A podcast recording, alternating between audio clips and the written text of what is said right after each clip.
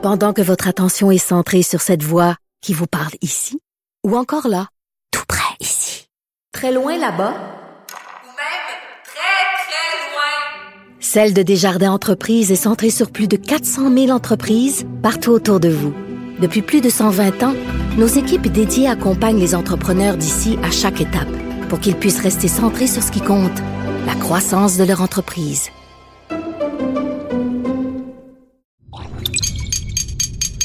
Cube Radio. Sophie Durocher. Sophie Durocher. Sophie Durocher. Mon nom est Sophie Durocher. Sophie Durocher. Des opinions éclairantes qui font la différence. Cube Radio. Bonjour tout le monde, bon jeudi. Vous avez sûrement vu passer ces images vraiment inquiétantes. Notre collègue de TVA, Yves Poirier, qui est à Ottawa pour euh, couvrir euh, cette espèce de je ne sais plus comment l'appeler, une manifestation, un convoi pour la liberté, euh, un siège, et qui euh, essaye de faire son travail. Il est en direct, il a un micro à la main, et il est vraiment encerclé par euh, des manifestants qui le, menacent physiquement, qui l'intimident. Moi, j'aimerais m'adresser aux, euh, au, au, convoi de la liberté, aux, libertiens euh, qui sont à Ottawa en ce moment euh, et qui en plus utilisent des enfants comme bouclier humain, hein, parce que c'est ça le drame de ce qui se déroule euh, à Ottawa. C'est l'exemple que vous voulez donner à vos enfants? D'intimider des journalistes? Vous dites que vous vous battez pour les enfants, pour la liberté des enfants. C'est ça l'exemple que vous voulez donner à vos enfants. S'en prendre à Yves Poirier, le menacer, l'intimider, le bousculer. C'est ça l'image, c'est ça le modèle que vous voulez être pour vos enfants. C'est pitoyable, je dirais même c'est minable. Quand j'ai vu ces images-là, j'ai poussé un découragé et indigné. Ben voyons. De la culture aux affaires publiques. Vous écoutez Sophie Durocher. Cube Radio. Marguerite Blais a annoncé que les aînés et hébergés en RPA ou en CHSLD vont pouvoir profiter d'allègements concernant le nombre de visiteurs autorisés, le maximum de personnes permises dans les salles à manger. Euh, vraiment une bouffée d'air frais. Euh, Est-ce que c'est suffisant? Est-ce que euh, on a vraiment bien pris soin des personnes âgées au cours des dernières semaines, des derniers mois? On va parler de tout ça avec Maître Paul Brunet, il est président directeur général du Conseil de protection des malades. Maître Brunet, bonjour. Bonjour Sophie. Euh, Maître Brunet, euh, on a vu euh, cette semaine Radio-Canada qui nous parlait d'un cas de personnes âgées qui avaient été privées de bain, même privées d'accès aux toilettes. Est-ce que c'est un cas isolé selon vous ou il y a plusieurs de ces histoires d'horreur au Québec? malheureusement, ce n'était pas un cas isolé. On a eu plusieurs plaintes, au moins depuis Noël quand euh, Omicron euh, a surgi, notamment dans les CHSLD, les RI, les RPA. Et comme vous le proposez vous-même, c'est un, un peu d'air frais qu'on, qu'on envoie. C'est quand même assez triste, sinon choquant, qu'il eût fallu une dénonciation publique et l'intervention de Mme Blais pour faire réaliser à ses experts l'importance de la santé mentale et de la possibilité, toute la possibilité euh, qu'on devait mettre euh, de l'avant pour permettre aux gens de vivre. Des gens euh, totalement vaccinés et COVID négatifs qu'on enfermait dans leur chambre parce qu'il y avait une, une, éclosion sur un étage où, dans, où il y avait quelqu'un de, de contaminé. Alors, pour les vaccinés COVID négatifs, ces gens-là ne doivent plus être euh, confinés aucunement. Alors ça, déjà, là, c'est un gain pour la grande majorité des personnes hébergées dans ces lieux mais c'est un gain, mais en même temps, ça n'aurait même pas eu lieu d'être. Normalement, à sa face même, cette idée-là de confiner des gens qui sont euh, adéquatement vaccinés et qui n'ont pas la COVID, c'est leur faire porter à eux euh, les conséquences de, de, du, fait que quelqu'un d'autre euh, sur l'étage est contaminé. Ça avait pas de sens. On a agi comme si on ne savait pas ce qu'on avait vécu lors des premières vagues et comme si personne n'était vacciné, puis personne ne savait comment gérer les zones chaudes, les zones froides, et comme s'il n'y avait toujours pas de matériel de protection. On a agi vraiment, ah, chère Sophie, j'ose pas euh, le dire trop fort, mais on a agi en bureaucrate dans les bureaux en, en disant qu'on savait ce qu'on faisait.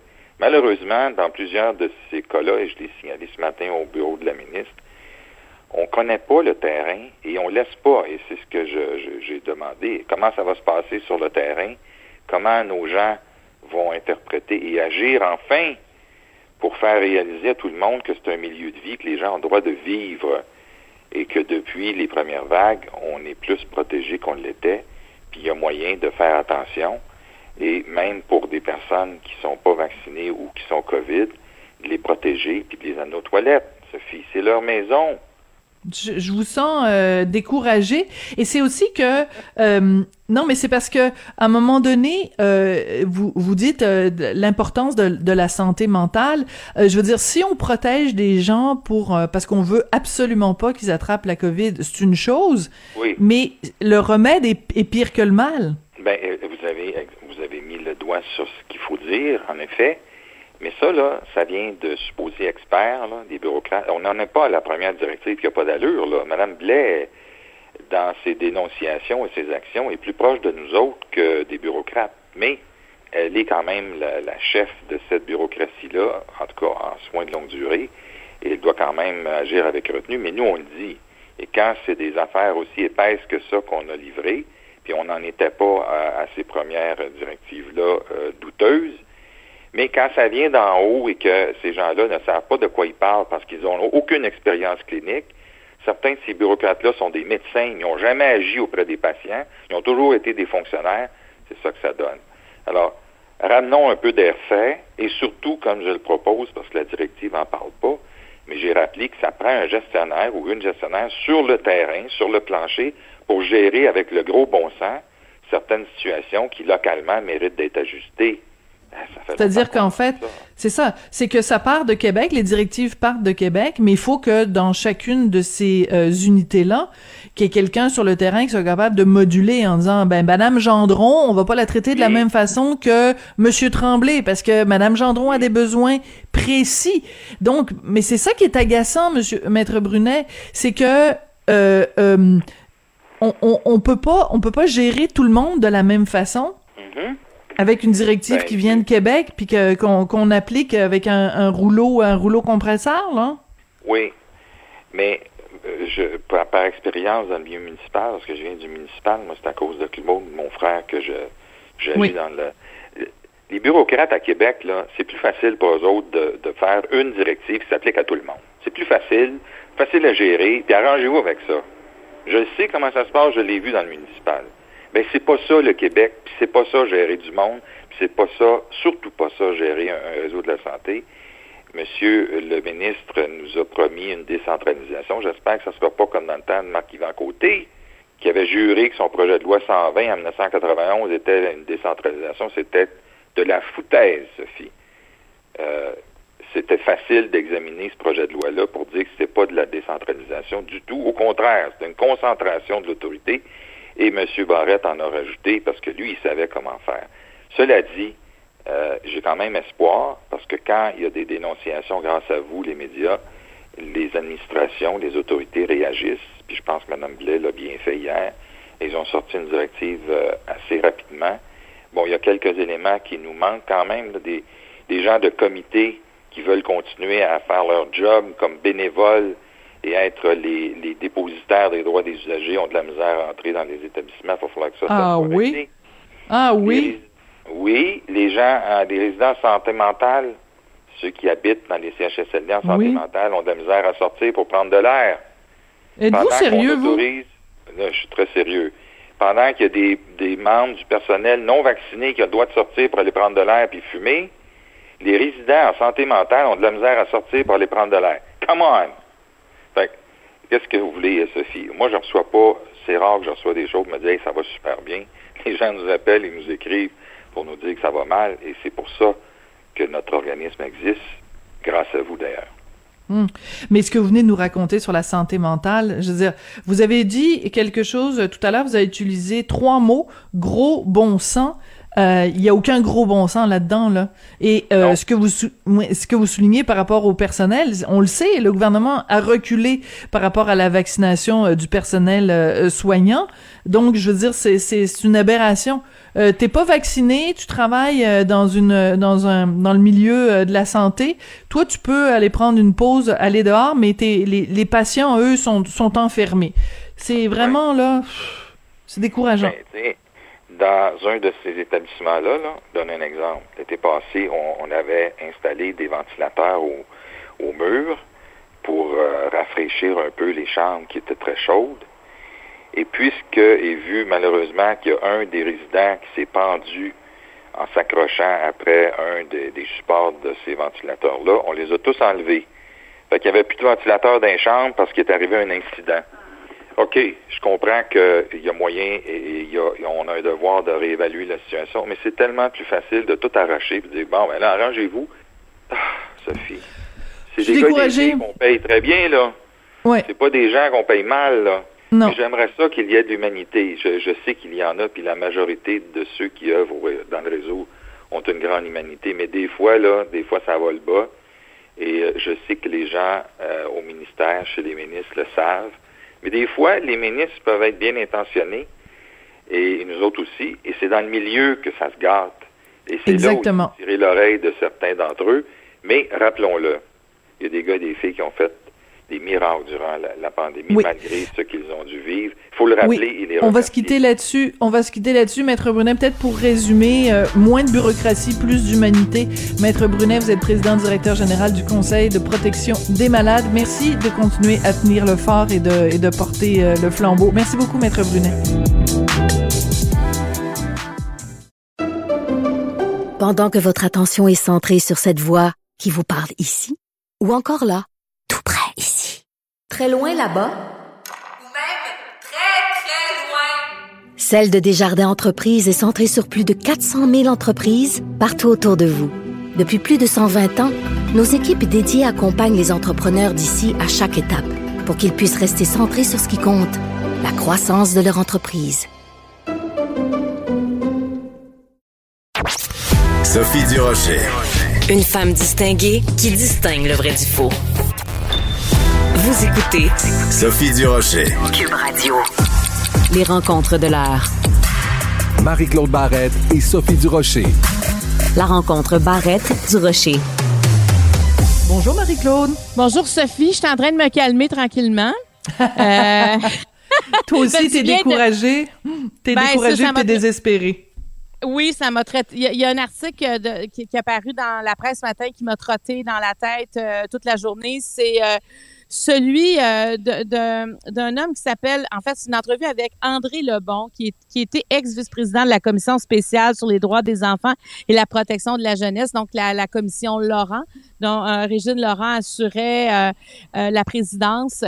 Euh, écoute, le titre, là, c'est Je suis désespéré. Fait que déjà, ça donne un ton. Ça part mal. Ouais. Oh, euh, ben, absolument, parce qu'on se souviendra, suite au décès de la jeune fille de Granby au printemps 2019, euh, euh, tout le monde s'est insurgé. Comment ça se fait qu'on avait laissé passer euh, toutes les plaintes de cet enfant-là? Comment ça se fait? Elle en, elle en est décédée. Bon, il y a eu un procès, tout ça.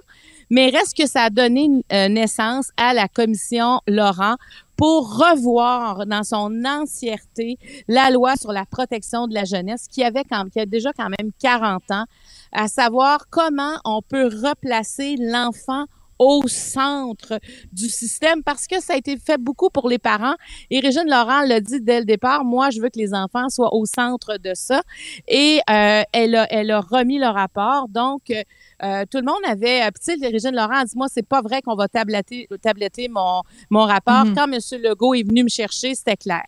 Bon, et le rapport a été déposé euh, et maintenant c'est un projet de loi.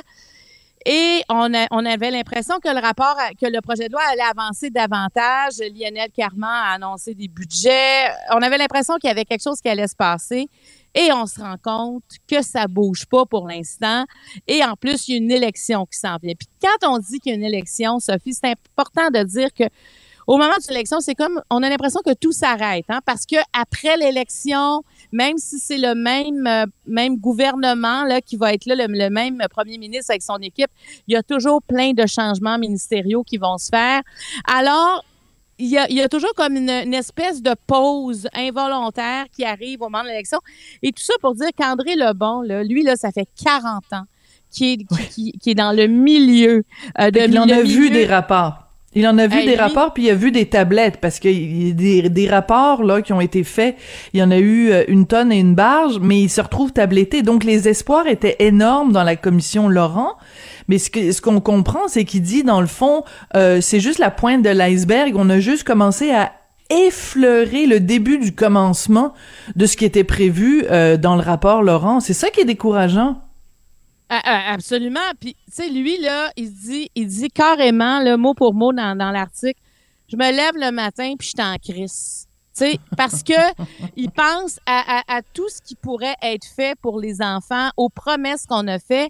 Puis tu sais, il dit, moi, j'en veux pas à Lionel Carman, mais ça fait une trentaine que je vois passer qui me promettent des choses et finalement, on arrive toujours au même constat. Et même si c'est encore pire, parce qu'on nous dit présentement que les listes d'attente présentement pour la DPJ sont encore plus longues qu'en 2019. Tu sais, il y a, il y a- il y a rien, ça ne fonctionne pas. Puis là-dedans, il en parle aussi. Puis moi, quand j'ai fait euh, le documentaire où on parlait de ces les euh, cultes religieux, ces enfants Mhm. oubliés, euh, moi, j'ai rencontré aussi un ex-directeur de la protection de la jeunesse qui a œuvré toute sa vie dans ce milieu-là. Puis il me disait, va falloir qu'on arrête de travailler en silo. Et c'est ce qu'on relève aussi, de ce que, ce que Voilà. M. Lebon dit aussi. Ils travaillent pas ensemble. Mais non, la main droite, c'est pas ce que fait la main gauche, puis il, il- il le dit, c'est absolument à s'arracher les cheveux qu'il y a des, il y a un, un, un échéancier qui est là, qui existe, mais c'est seulement des quelques personnes qui l'ont vu, des happy few, puis euh, le reste de l'organisation, de l'organigramme est pas au courant. C'est quoi l'échéancier? Est-ce que ce monde-là, est-ce qu'ils peuvent se parler entre eux pour qu'on fasse Ouais. euh, qu'on fasse avancer les choses? Et quand il y a des cas de, de signalement, des fois, entre le médecin, entre la, la- les policiers, entre le corps en- enseignant, tu sais, c'est beaucoup d'intervenants autour d'un enfant, mais quand ces gens-là ne se parlent pas, c'est difficile de dire qu'on prend l'enfant en charge. Puis la notion, la notion de confidentialité aussi vient compliquer beaucoup les choses avec les jeunes de la DPJ. Puis il y a d'autres choses que je voulais dire par rapport à ça parce qu'il y a eu un documentaire euh, que Nancy Audet, qui est euh, cette journaliste qui Oui. est passée aussi, euh, qui a été aussi une enfant de la DPJ. Elle est arrivée à l'adolescence. et Bon, sa, vie a changé à ce moment-là, mais elle a fait un super bon document, une série documentaire qui s'appelle Être famille d'accueil. Et là-dedans, là, euh, j'avais fait une émission là-dessus. Mm. Ben, c'est excellent. Mais il y a, il y a des situations, Sophie, là, qui sont dures à comprendre à la DPJ. Moi, je peux comprendre André Lebon. Moi, je suis pas en toute la DPJ. J'ai juste fait une série de documentaires où je suis rentrée un peu plus là-dedans et j'en revenais pas. Je vais, il y a, il y, a, y a une des familles d'accueil euh, dans le documentaire de Nancy euh, qui euh, ont adopté, ah, pas adopté, ont reçu à un moment donné en, en dépannage une petite fille là, euh, tout petite. Elle est arrivée en pleine nuit. Tu sais, le lendemain matin, elle savait même pas chez qui elle était. Bon, finalement, ils ont pris soin de cet enfant-là. Vraiment, ils voulaient l'adopter, mais le père a demandé la garde à nouveau. Donc, euh, évidemment, quand le parent euh, devient adéquat, quand il change ses habitudes, peut retourner. Alors, l'enfant est retourné dans sa famille et finalement, ils ont su que le, le- les parents perdaient encore la garde de leur enfant parce qu'il y avait bris de conditions. Et là, ces, ces femmes-là, les mères, ont dit, ben nous, là, on aimerait ça, euh, on, euh, on aimerait ça euh, avoir à nouveau la garde de cet enfant-là, comme on la connaît, comme elle est en sécurité. Bien sûr. Ils ont- ben là, c'est parce que les parents ont déménagé, donc vous êtes plus dans la même région administrative, Ben, donc vous n'êtes plus donc. éligible. Alors des histoires comme ça, est-ce que l'enfant est vraiment au cœur de, de la situation? Mais c'est la question, c'est la question centrale. Hein? Euh, quand une région administrative a le dessus sur le bien-être d'un enfant et sur parce que c'est ce que Régine Laurent disait. Sais, il va falloir qu'on arrête de trimballer nos enfants. Il va falloir qu'il y ait une, elle appelait ça une famille pour la vie. Sais, Mm. quand on fait un placement, est-ce qu'on peut? C'est, c'est, il y a tellement d'aberrations et aussi on relève beaucoup. Et tous ceux à qui j'ai parlé de la DPJ m'ont dit la même chose. Il y a un grand roulement de personnel. Souvent, il y en a qui sont plus capables, ils vont quitter. Et ceux qui sont là sont jeunes, mais jeunes en expérience. Et quand tu décides de de la suite de la vie d'un enfant par un placement, c'est quand c'est une décision qui est majeure. Et moi, je me souviens, il y a un ex-directeur de la protection de la jeunesse qui me disait, mais est-ce qu'ils ont l'expérience nécessaire? Est-ce qu'on Mhm. leur donne la formation pour faire des choix qui sont aussi déterminants? Alors, c'est tout ça que M. Lebon relève, mais il le relève d'une façon où il est exaspéré. C'est vraiment, cet homme-là nous lance un cri du cœur. Oui, oui, puis il met le point sur la table, puis euh, il, il, il, il montre vraiment qu'il est- qu'il est écœuré. Et surtout, c'est la mise en perspective qu'il fait parce qu'il a tant d'années d'expérience. Il en a vu, il a, il a vu pleuvoir, comme on dit, il a vu neiger. Et, et là, il dit, ben écoutez, euh, s'il y a un rapport qui doit pas être tabletté, c'est bien celui-là. Parce que, écoute, quand il sort les chiffres, on, a- on avait peut-être oublié ça, mais euh, les, combien ça a coûté et le nombre de personnes, écoute, 10 millions plus tard, 4000 personnes qui se sont prononcées. Et c'est ça qui est absolument hallucinant, c'est pourquoi on fait des commissions? Pourquoi on fait des commissions justement pour entendre tous les intervenants de tout bord, tout côté, pour vraiment aller dans tous les détails, puis de puis les, les, les, les commissaires, là, ils font des tra- un travail exemplaire, ils font un rapport qui est détaillé avec des recommandations, puis des échéanciers, puis un plan. Puis là, tu te dis, Mais- après, on dit, oh, va falloir faire des chantiers pour continuer à réfléchir. Ben, la réflexion est déjà faite. Est-ce qu'on peut juste prendre le rapport et l'appliquer? C'est, c'est, c'est une frustration euh, qui, est- qui, qui, qui est vraiment euh, sincère et, et que je partage là et que et qu'on partage toutes les deux. Mais un chantier, ça aussi, là, on un chantier, pas plus capable d'entendre ça. Un chantier, qu'est-ce que ça veut dire, ça, un chantier? Tu sais, pour moi, un chantier, c'est un chantier de construction. Là. Je veux dire, euh, c'est quelque Oui. chose là, qu'on, qu'on, Qui est qu'on pas fini. est pas fini. Là. Tu sais, c'est... Alors que ce que tu viens de dire, c'est tellement ça. Et chaque intervenant là, qui, va, euh, qui va devant une commission, là, ben, ils se préparent. Ils arrivent tous Ben déjà oui. avec leur rapport sectoriel. Il y a eu des consultations. Il y en a eu déjà des chantiers pour juste préparer un, euh, chaque intervenant va dire quelque chose de signifiant dans son champ d'activité qui est pris en considération. Et en plus, là, moi, je me souviens, j'avais interviewé Régine Laurent, puis elle, elle a demandé à ce que des, des, des jeunes adultes, en fait, des adultes Oui. qui étaient passés par la DPJ, viennent témoigner de ce qu'ils ont vécu. Et c'est là que... c'est- Ben Nancy y elle est allée aussi, si je me trompe pas. oui, absolument, absolument. Nancy Audet est allée et, et, ça et ce moment-là a bouleversé les commissaires, a bouleversé Régine Laurent qui n'était pas de ce milieu-là, qui disait, mais voyons donc. Hey, Il y en a un, je sais pas si tu te souviens, il y a- il y, a un garçon qui est arrivé avec un parchemin qui l'a déroulé et ça, il disait, ça, c'est mon parcours à la DPJ. Ça, c'est le nombre de foyers que j'ai fait dans ma vie.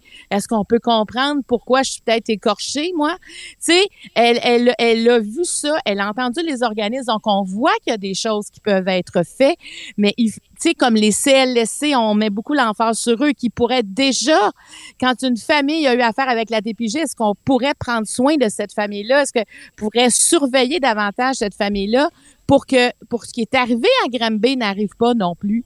Parce que ça veut pas dire que dès que tu as un signalement, on a un retrait de l'enfant. Quand il y a un signalement, il y a une lumière rouge qui est allumée. Mais, mais tout ça pour dire que pourquoi tu l'as posé la question, mais pourquoi on fait des commissions? Moi, je me pose sérieusement la question aujourd'hui.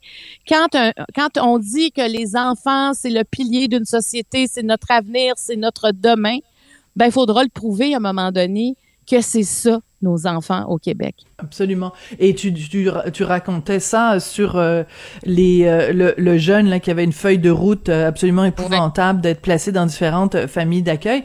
Et euh, quand tu décris ça avec le parchemin, ça me fait penser à une autre scène euh, qui cette fois-ci était dans un documentaire. C'était dans Les voleurs d'enfance de Paul Arcan. Oui. Euh, et à un moment donné, il est au parc Émilie Gamelin, puis il y a plein de jeunes devant lui euh, qui euh, qui sont sans abri, là, qui sont vraiment des, des itinérants, et il leur demande, il y en a combien parmi vous qui qui êtes des enfants de la DPJ Je pense qu'il y en a pas un qui lève pas la main.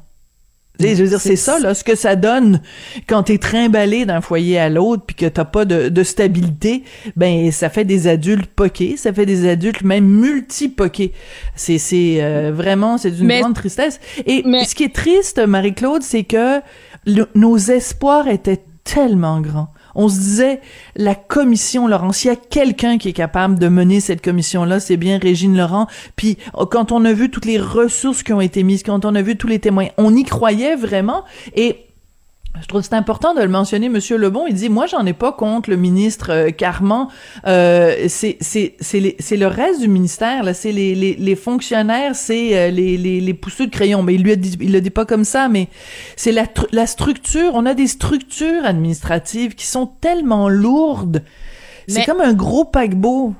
Mais tout est compliqué parce qu'il y a des familles qui qui sont adéquates, qui veulent recevoir des enfants euh, de, la, de la DPJ et il n'y arrive pas parce qu'il y a trop de formulaires administratifs. C'est tellement compliqué.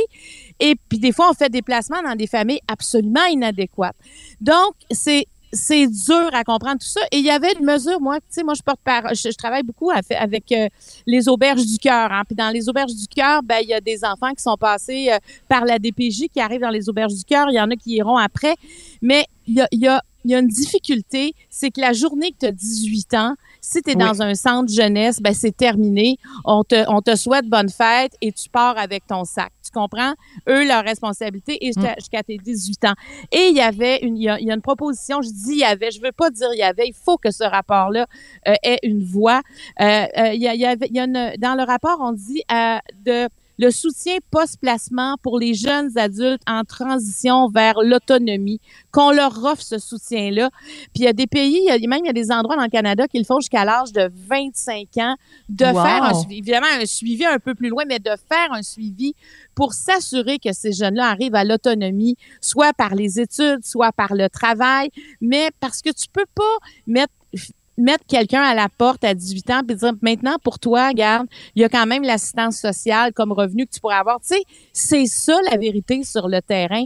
Et ces jeunes-là, la Écoute, ils sont laissés à eux. Qu'est-ce que tu penses qu'ils font? Le premier chèque qu'ils vont recevoir, ils vont tout le, le, dépenser. Tu sais, c'est, faut vraiment les, les tutorer, les, les, les, aller dans les auberges du cœur. Les aimer.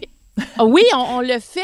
Les aimer, absolument, mais ça prend une volonté. Alors, je trouvais que ce rapport-là allait loin, allait jusqu'à la, après la majorité. Mm. Donc, euh, mais est-ce que, est-ce que ça se pourrait à ce moment-ci qu'il ne soit pas encore tabletté? Est-ce qu'on peut en faire quelque, on peut faire quelque chose? Oui, mais ça prend une volonté de faire. Et je me demande, Sophie, comment ça se fait que c'est pas, comment ça se fait qu'on est comme ça, comme société? Comment ça se fait que ce, on pense que ce rapport-là sera tabletté. Comment ça se fait comme un homme comme Monsieur Lebon soit aussi désespéré, exaspéré, mm. en colère après 40 ans de service? Voilà quelqu'un qui porte bien son nom, le bon Monsieur Lebon. oui. Merci beaucoup, Marie-Claude pour ton vibrant plaidoyer. Écoute, à chaque fois qu'on se parle, tu me dis, euh, je suis porte-parole de tel organisme. à un moment donné, on fera la liste de tous les organismes dans lesquels tu t'impliques. Ouais, ouais, m'implique beaucoup. Ben pour moi, c'est ça. Ben tant mieux. Non, non, mais c'est un, un, compliment que je te fais, mais c'est juste parce qu'à chaque fois, tu me dis, euh, je suis porte-parole de ci, porte-parole de ça, puis là, c'est comme j'ai perdu le fil à un moment donné. Ah, ouais. ouais, je te ferai ça un jour, toute, la liste. Parfait. Ce sera comme un parchemin, un long parchemin que tu vas nous, nous, nous, nous soumettre. Merci beaucoup, Marie-Claude, c'est très apprécié.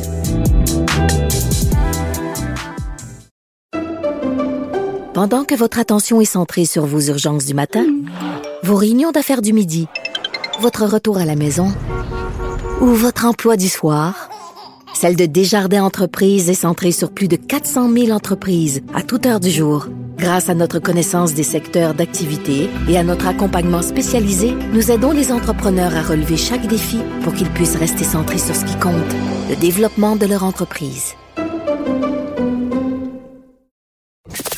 Avertissement. Cette émission peut provoquer des débats et des prises de position pas comme les autres. Écoutez Sophie Durocher. Pour beaucoup de gens, le mois de février, ben, ça rime avec date limite pour cotiser à un REER pour l'année, en tout cas 2021. Euh, combien d'argent est assez? Euh, est-ce qu'on devrait placer notre argent dans un REER, dans un CELI? Qu'est-ce que ça mange en hiver, ces affaires-là?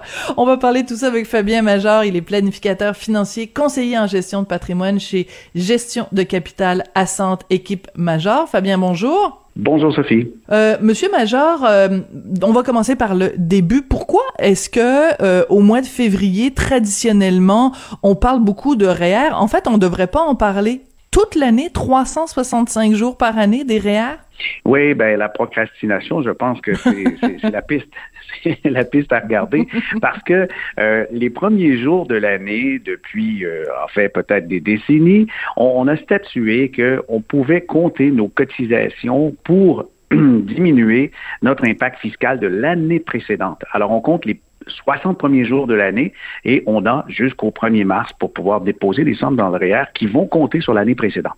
Mais comme évidemment on a procrastiné, puis il y a eu les fêtes, les dépenses, euh, les, les cartes de crédit, etc., on a laissé souffler un peu les, les citoyens. D'accord. Mais en fait, euh, si on ne devrait pas envoyer comme message aux gens de dire, ben, dès que vous avez un peu de pécule, dès que vous avez un petit peu d'épargne, mettez-le le plus tôt possible et n'attendez pas la date limite parce que au fur et à mesure que vous mettez votre argent de côté, ben vous faites des intérêts. En tout cas, on souhaite que vous fassiez des intérêts dessus.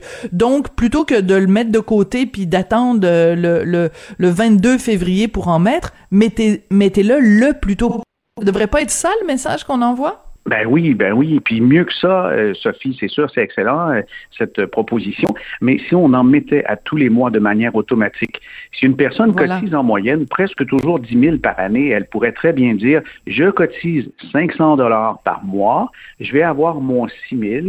Si ça se passe bien, j'ajoute peut-être au début de Mm. l'année, le 4 000 si mes finances euh, sont OK, mais toutes les tranches de 500 dollars cotisées à tous les mois auront fait des intérêts durant cette période. Puis, bien sûr, on n'a pas à, se stresser puis à se précipiter euh, à l'institution financière à la dernière minute. Voilà, puis c'est aussi que c'est beaucoup plus facile de faire son budget si on sait qu'il y a une ponction chaque mois, parce que 500 dollars, bon, évidemment, selon nos revenus, ça peut être énorme ou, ou très peu, mais c'est qu'on c'est comme euh, si on doit marcher euh, si on doit escalader une montagne ben si on fait petit pas par petit pas c'est beaucoup plus facile plutôt que d'être obligé de courir à faire la montagne en une journée. Donc de l'étaler comme ça sur l'année ça me paraît quand même beaucoup plus euh, judicieux. Euh, est-ce que les Québécois sont des bons épargnants monsieur Major? Ben non, en fait, euh, ils sont Non, plutôt hein. euh, à la traîne au Canada. On va cotiser beaucoup moins que les autres Canadiens. Le taux de cotisation est aux alentours de 40% mais plus près des 60 pour le, le reste du Canada. 40% Qu'est-ce que vous voulez dire qu'il y a 40% des Québécois qui euh, qui, Qui vont épargnent ou on épargne REER. 40% Ah oui. Oui, ouais, 40% vont cotiser, disent cotiser à un REER, et puis dans le reste du Canada, c'est plus près des, des 60% des travailleurs. Ouch! Et qu'est-ce que, comment on explique ça? Qu'est-ce qui se passe dans la tête du Québécois moyen qui fait qu'il épargne moins? Est-ce que c'est parce que aussi on est peut-être plus imposé, donc il nous en reste moins dans nos poches? Est-ce que ça explique en partie pourquoi on épargne moins? Ah, il y a plusieurs raisons, mais au niveau social, le sang latin fait que on, va penser à s'amuser d'abord. on va penser Ah à bon, se faire bon? plaisir. Ouais, la Oui. contentation immédiate, je crois que ça y est un, peu, mais euh, il y a des différences culturelles. Peut-être aussi ce qu'on a reproché dans les dernières années, euh, l'espèce de pensée judéo-chrétienne que la, la, la richesse, ben c'est pas euh, nécessairement pour nous, quoi que ce soit. Il y a plusieurs raisons, mais je crois qu'il faut, Hmm. faut pointer le côté euh, so- social-économique. Ouais, ça c'est intéressant votre idée de con contentation immédiate. Quand je le veux, je le veux tout de suite, je le veux maintenant, euh, quitte à payer plus tard. euh, tu sais, c'est vraiment euh, une approche en effet assez québécoise. Euh, Parlons de, de, de, de, plus de, de détails. Si on a de l'argent à placer, à épargner, pour quelle raison on le mettrait dans un REER versus le mettre dans un CELI? OK, il y a une règle relativement simple qui est la règle du 45 000. Si vous faites 45 000 et plus, vous pourriez cotiser au REER et recevoir un retour fiscal d'environ 37% Ça commence à être un taux intéressant à partir de 45 000. Si vous faites moins de 45 000 et qu'il est possible que votre salaire augmente dans les prochaines années, vaut mieux à ce moment-là cotiser dans un CELI qui, lui, pourrait basculer dans l'autre. Mais le, le principe du REER, c'est définitivement de diminuer son taux d'imposition immédiatement en se payant avant François Legault et Justin. François et Justin, ils, ils, veulent notre bien puis ils vont l'avoir. Hein. Ils sont vraiment, ils sont assez gourmands. J'aime mieux l'avoir de côté à moi plutôt que de l'envoyer à l'impôt que je ne récupérerai probablement jamais. Voilà. Euh, vous, est-ce que vous recommandez, on sait que euh, aussi bien la FTQ que la CSN ont des fonds des travailleurs qui offrent quand même un retour d'impôt assez euh, intéressant. Bon, on sait que de façon rendue maintenant, c'est trop tard parce que leur plafond a été atteint, mais mettons à partir du 1er mars, est-ce que c'est quelque chose que vous recommandez aux gens dans leur portefeuille d'épargne de d'avoir de, l'argent euh, dans fonds d'action ou le fonds de solidarité de la FTQ? Quand on est dans la tranche d'imposition supérieure, certainement, puisqu'il y a une économie additionnelle d'impôts, c'est intéressant aussi pour les jeunes familles qui veulent s'amasser des sommes pour la mise de fonds pour la première maison avec le programme RAP.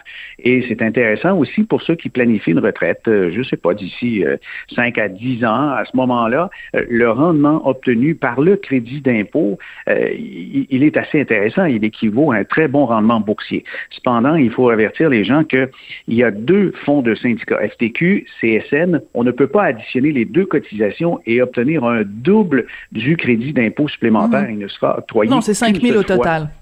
Oui, ouais, c'est 5 000. on peut prendre Alors, 4 000 de l'un ou 4 000 et 1 000 de l'autre, mais c'est pas 5 000 dans l'un et 5 000 dans l'autre. Oui, tout à fait. Non, effectivement. Alors oui, c'est une bonne chose de combiner, par exemple, un rire traditionnel et un rire euh, de, de FTQ ou CSN. Parfait. Euh, euh, Monsieur Major, vous allez publier, enfin, vous, ça va sortir vraiment en librairie dans les dans les jours, dans les heures qui viennent, un livre qui s'intitule "Qu'allez-vous faire de tout cet argent? Euh, C'est quoi exactement ce livre-là et, et, pourquoi c'est intéressant pour le grand public? Ben d'abord, euh, c'est pour euh, clarifier des notions de la richesse.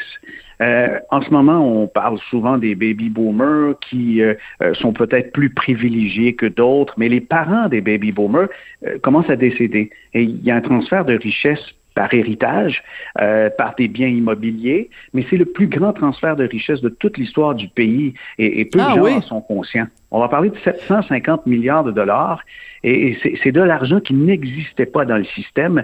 Et déjà, la Banque Crédit Suisse a fait son palmarès des nations les plus riches dans le monde. Le Canada, en termes de citoyens, le Canada arrive au septième rang avec une, une richesse quand même incroyable. On a près de 6% de millionnaires au Canada, et, et, et c'est un, un, un, chiffre jamais vu dans l'histoire du pays. Là. On est vraiment privilégié. Oui, puis, oui. mais il faut savoir quoi faire avec cet argent-là. Donc, si on a un héritage, que ce soit en, en espèces sonnantes et trébuchantes ou en termes immobiliers, on fait quoi avec ça? C'est ça, c'est un beau problème. On, on, a vu que cette réalité euh, pouvait être remarquée, surtout avec l'augmentation du prix des maisons en 2021, 2020, 2021, puisqu'il y, a, y a des gens qui ont, ont mis des, des, de la surenchère même pour acquérir une maison, des jeunes familles. On se disait, où ils ont pris cet argent? C'est du love money c'est de l'argent de la famille qui est arrivé pour une moyenne de 160 000 dollars au Canada. Des cadeaux qui ont été faits aux enfants et petits. En moyenne, 160 000, ouais. mais c'est énorme. C'est énorme. C'est donc des avances peut-être sur des héritages. Mais quand on a des sommes importantes et puis on a calculé, on a fait notre plan financier et puis euh, au-delà de notre espérance de vie, il en reste qu'est-ce qu'on fait avec ça? Comment mm. doit-on le gérer fiscalement? Euh, comment on le transmet? Comment on le donne? Alors, c'est à ces questions que, que répond le livre Qu'allez-vous faire de tout cet argent? Alors vous avez dit euh, le mot clé euh, il y a quelques instants. Vous avez dit euh, le, il y a une forte proportion de, de millionnaires au Canada. Euh, on se pose tout le temps la question quand on pense à notre retraite de combien je vais avoir besoin, quel genre de coussin je vais je vais avoir, de quel genre de coussin je vais avoir besoin? Est-ce que un million c'est suffisant? Est-ce que ça prend un million et demi? Est-ce que ça prend deux millions? Est-ce que avec 500 000 on peut s'en tirer? C'est quoi le chiffre idéal? Évidemment, ça dépend des mais en gros, ça prend quoi? Ben moi, je pense qu'à deux, si on est capable de dépenser quelque chose comme euh, on a un coût de vie de 65 000 net, là, 60-65 000 net, on comprend qu'avant impôt, c'est plus près des, des 80-90 000. À, à ce moment-là, évidemment, aux alentours d'un million et demi en économie, on, on, on, va y parvenir. Mais vous aviez raison, euh, Sophie, il faut ajuster ce chiffre selon ses besoins, selon sa situation d'endettement, selon euh, sa, sa, capacité et son envie de dépenser. Euh, je, je, dis à la blague souvent, on pourrait bien s'offrir du veuve Clicquot tous les soirs, mais un chablis de temps en temps peut faire la job aussi. ça, ça, ça J'aime bien votre j'aime bien votre comparaison de vin. Je pense que tout le monde va comprendre. Oui, oui, ben, ça, ça dépend toujours de ses aspirations, mais quand on, on a un million à deux, je pense qu'on on est bien parti, mais il faut compter, il faut planifier, parce que euh, ce qui joue des tours, c'est un, un chiffre qu'on entend parler énormément actuellement, c'est l'inflation. Le taux d'inflation, il ne restera probablement pas à 4-5% mais imaginez, euh, il faut en faire du rendement pour doubler l'inflation. Ben oui. Ben c'est ça parce que euh, on même même si on se dit euh, on, on fait du 10% à la bourse puis que l'inflation est à 5, ben finalement on a juste fait du 5% à la bourse là, c'est c'est pas puis c'est pas avec ça qu'on va faire des enfants forts à la retraite. Fabien Major, vous êtes planificateur financier, conseiller en gestion de patrimoine chez Gestion de capital Assante équipe Major. Merci beaucoup euh, d'être venu euh, nous dire à quel point on était riche finalement au Canada. c'est rare qu'on entende ça. Habituellement, Merci, on se fait dire qu'on est riche en pauvre et pauvre en riche, mais là, euh, vous nous faites voir les choses de façon différente. Merci beaucoup, Monsieur Major. Au revoir. Pendant que votre attention est centrée sur cette voix qui vous parle ici, ou encore là, très loin là-bas, Ou même très, très loin. Celle de Desjardins Entreprises est centrée sur plus de 400 000 entreprises partout autour de vous. Depuis plus de 120 ans, nos équipes dédiées accompagnent les entrepreneurs d'ici à chaque étape pour qu'ils puissent rester centrés sur ce qui compte, la croissance de leur entreprise.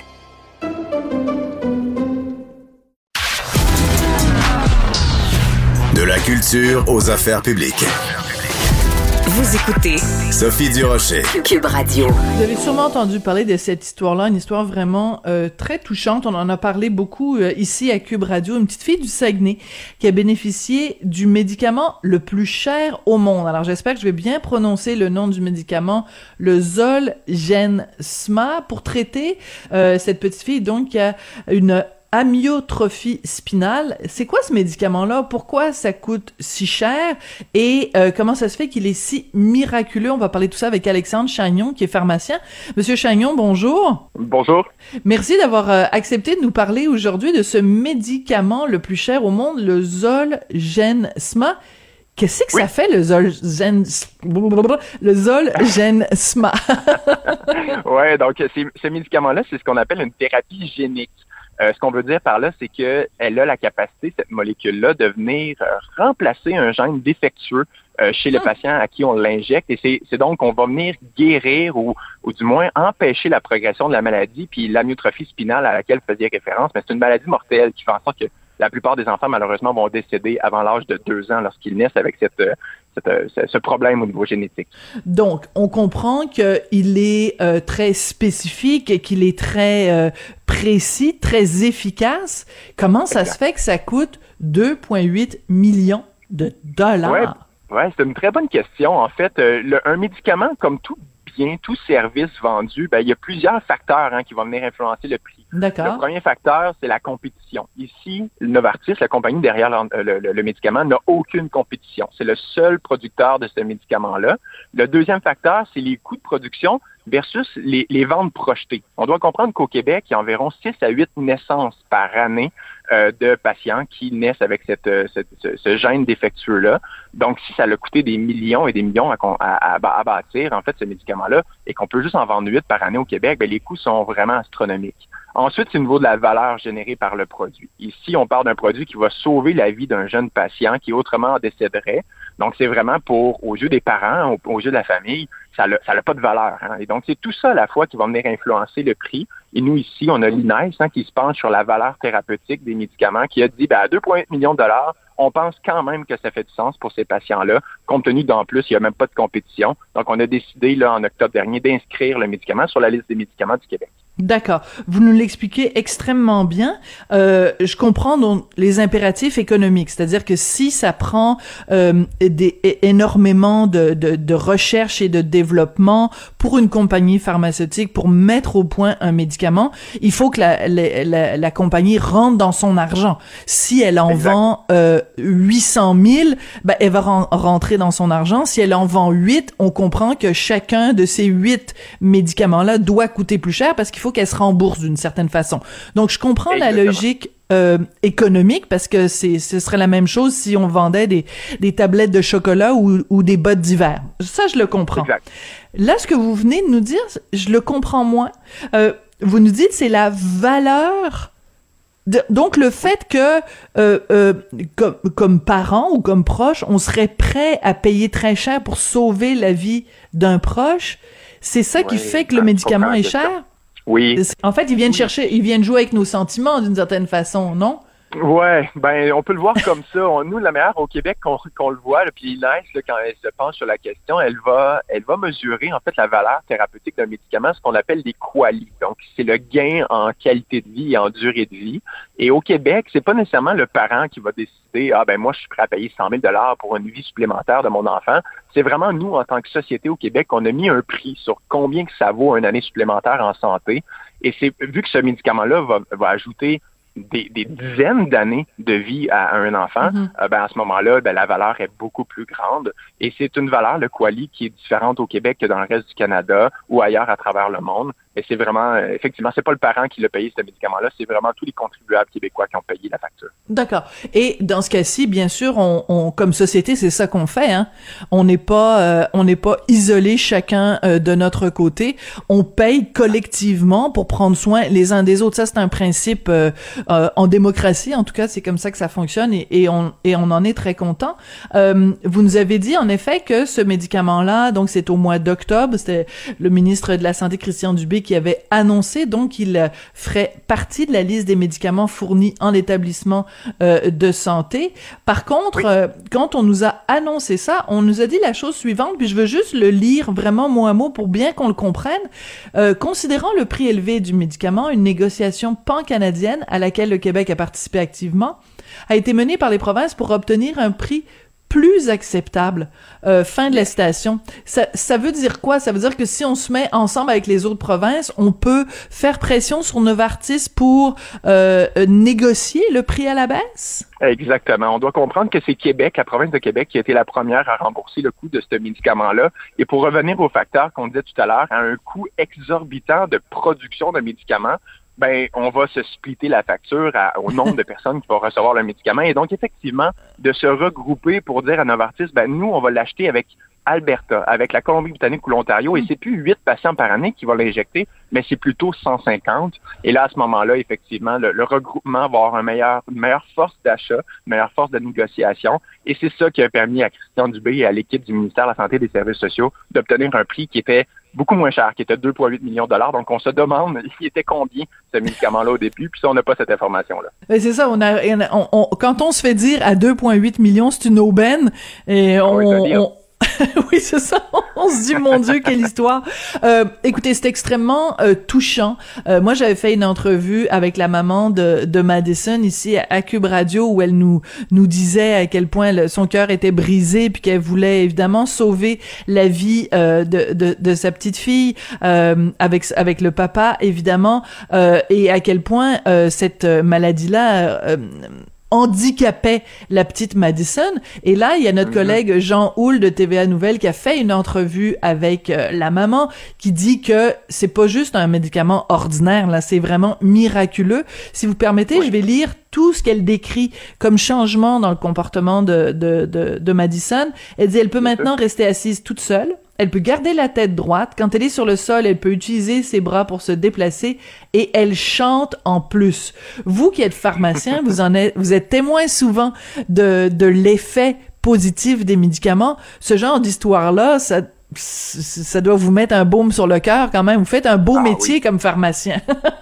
Oui, oui, effectivement, c'est c'est super de pouvoir euh, de pouvoir voir là, un effet aussi dramatique. On doit comprendre que en pharmacie, on voit beaucoup de médicaments passer et ils sont ils sont rares, voire inexistants, les médicaments qui ont un impact aussi important, aussi drastique sur la vie de nos patients. Euh, c'est pour ça, en fait, hein, que ça vaut si cher, ce médicament-là, parce que au-delà du sourire, du fait qu'elle peut se tenir debout, en- ce qui, moi, me, me, me fait le plus chaud au cœur en tant que papa, surtout, c'est que cet enfant-là va voir la vie. hein. Elle ne décédera Mm. pas à l'âge de deux ans, comme la majorité des personnes qui souffrent de euh, cette maladie. Donc, euh, non, comme parent, là, c'est et comme pharmacien, je trouve vraiment, je célèbre en fait que des médicaments comme ça soient, soient mis sur le marché, bien qu'ils aient un coût exorbitant. Ça change la vie des gens, puis ça, c'est vraiment génial. Oui. Écoutez, euh, je sais que c'est pas du tout là-dessus qu'on devait se parler aujourd'hui, mais je peux pas me permettre de d'interviewer un pharmacien euh, ces jours-ci et de pas lui poser la question.